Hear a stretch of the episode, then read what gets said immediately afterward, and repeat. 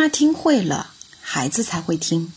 欢迎收听《妈妈你听》，我是新主播婷婷。从七月十号开始，我就和孩子们在完成“大爱少年行走中国，重走丝绸之路”的三十天徒步旅行。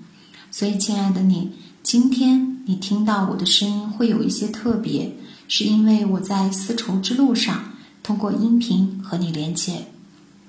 从出来到现在。每天都会遇到很多的问题，其中关于按时集合、准时出发，成为一个让我头疼的问题。总是会有同学迟到，并且迟到的时候表现得很无辜，因为这连平常上学他们都不能每天做到的事情，怎么可能在假期不上学、没有父母监督？身体又在行走中特别疲惫的情况下做到呢？然而，事实是，进入第八天，我们的孩子们全体做到了守时，同时有一半的孩子能够提前到达出发的地点。他们是怎么做到的呢？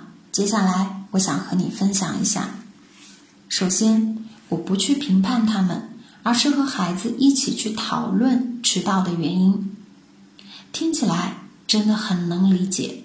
比如旅途很劳顿，早上起不来，因为同屋没有及时的叫醒他，所以迷迷糊糊又睡过去了。早上洗漱的时间慢，所以呢吃早饭也比别人慢，就迟到了。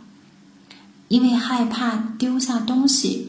在整理行李的时候，总是检查一遍又一遍，所以又迟到了。亲爱的你，这些原因听起来是不是觉得特别真实，而且很能理解？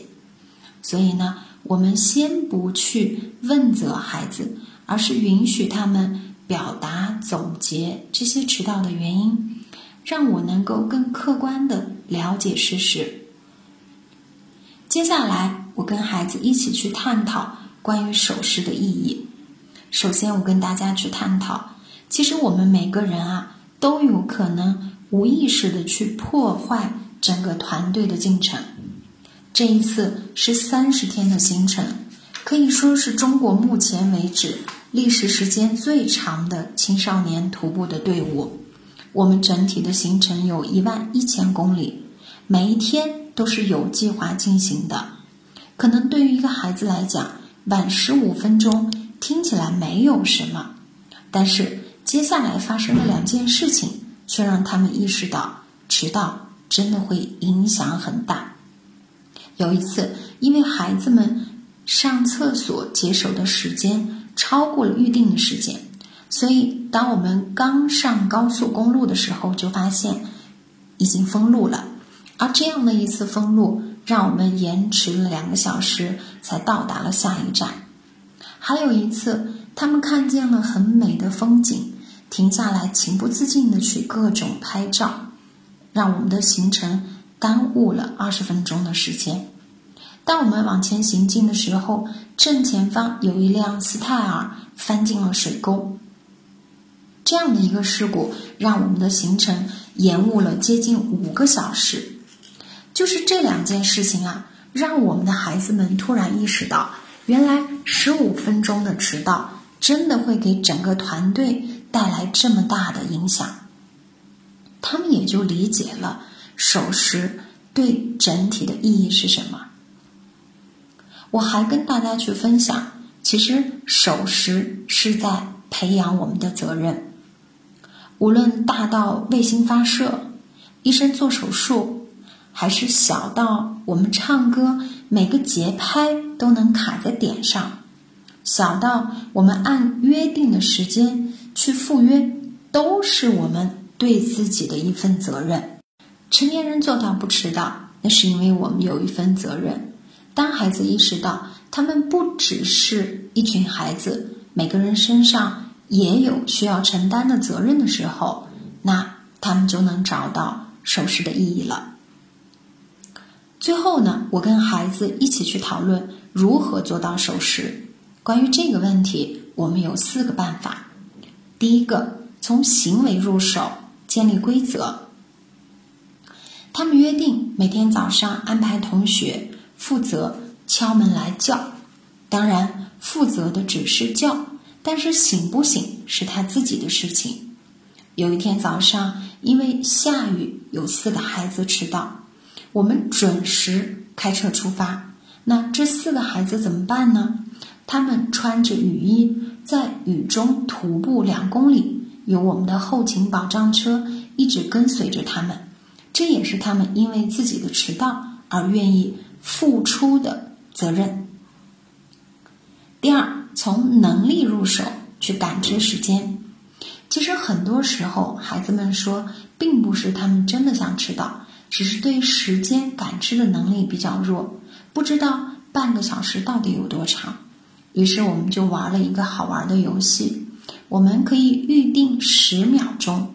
由大家来感知十秒到底有多长，感觉到了的呢，主动举手示意给我，我们看一看谁举手的时间正好接近十秒到达的时间。我们从十秒开始训练，到三十秒，到一分钟。现在啊，当我们接近五分钟感知时间的训练的时候，最厉害的孩子竟然真的能做到只差。三秒钟，这是不是很厉害呢？因为他们的很棒，我也及时的给到了他们的奖励。第三，从信念入手，相信潜意识的力量。我们人的潜意识是非常强大的。其实生活中，我们真正运用来工作、生活、学习的，只是潜意识的百分之二到百分之三。所以，教孩子们一个好的办法，在睡前放松自己的身体。跟潜意识开始沟通，沟通的内容不是我害怕迟到，我起不来怎么办，而是潜意识，我相信明天早上六点我一定能够做到按时起床，请你支持我早上六点起床。就是这样，睡前几遍的沟通，有四五个孩子竟然神奇的告诉我，他们既不需要有人叫醒。也不需要闹钟就能够准时的起来，这个方法也被孩子们称为神奇的自我催眠。第四，从身份入手建立自信。其实我们都有感觉，守时的人啊，会给大家觉得非常的自律，也值得信赖。同时，如果我们身边有守时的人，其实更能够警示我们自己。也会影响我们慢慢的改掉懒散随性的毛病，所以我们经常说守时是贵族的品质。当我们靠近贵族的时候，自然也会觉得自己想受到贵族的影响，获得一些贵族的气质。所以呢，我跟孩子们去沟通，如果我们说几点钟出发，一定要做到言出必行。言出必准，这八个字其实是我们建立自信的一个最基本的条件。当我们能做到这八个字的时候，在我们内心里面就会对自己说：“我是一个守时的人，我是一个能够做好时间管理的人。”其实说到最后，守时、时间管理不只是孩子的必修课。更是父母的警钟。与其我们去替孩子在不守时上焦虑，不如我们建立好规则，身体力行，做到守时，让我们一家人都成为有贵族品质的一家。亲爱的你，当你听到我在路上跟你简短分享我们关于守时的训练的时候，有没有意识到？其实它真的是一件很重要的事情。同时呢，如果你愿意，可以从刚才我讲的四个方法里选一到两个开始试一试，训练一下我们自己。也许你会发现，从今天开始，我们就已经走在成为贵族的路上。